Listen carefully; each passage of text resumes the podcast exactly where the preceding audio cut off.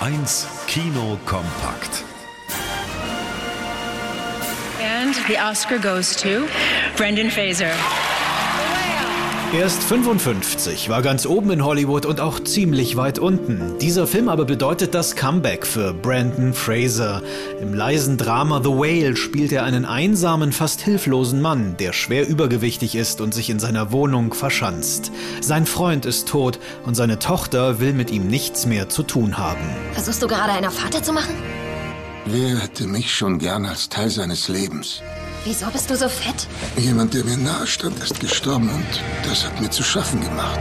Den traurigen Koloss, der tatsächlich was von einem Wal hat, spielt Fraser teils im Fettanzug so gut, dass es dafür den Oscar gab. Und wer ihn sieht, muss schwer schlucken. Denn wie Englischprofessor Charlie versucht, sich selbst zu akzeptieren und sich Tochter Ellie wieder anzunähern, ist berührend und keine leichte Kost. Aber sehenswerte. The Whale. Ist das in Erpressung? Denken Sie, ich lasse mich von einer unbedeutenden Gewerkschafterin einschüchtern? Monsieur Orsel, ich habe 50.000 Angestellte hinter mir. Ich werde nicht zulassen, dass Sie mir im Wege stehen. Ich zerreiße Sie in kleine Stücke. In Frankreich haben Gewerkschaften viel Macht. Im Kino aber sieht das für die Gewerkschafterin nicht so aus. Denn weil Maureen als Betriebsrätin eines Atomkonzerns dubiose Geschäfte in der Firma aufdeckt, wird sie in ihrem Haus überfallen und gefesselt und spricht später von Vergewaltigung.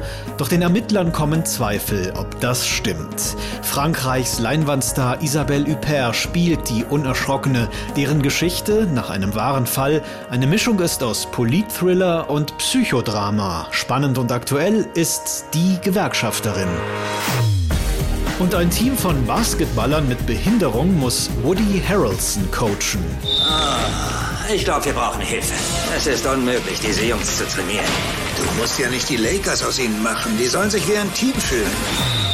Der Job beginnt als Mission Impossible, aber wird dann zum Vergnügen, weil Trainer und Team zusammenfinden.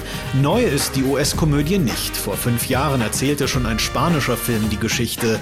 Dann kam auch noch eine mittelmäßige deutsche Version, aber das Remake jetzt ist fast am gelungensten, weil es Hirn, Humor und richtig Herz hat.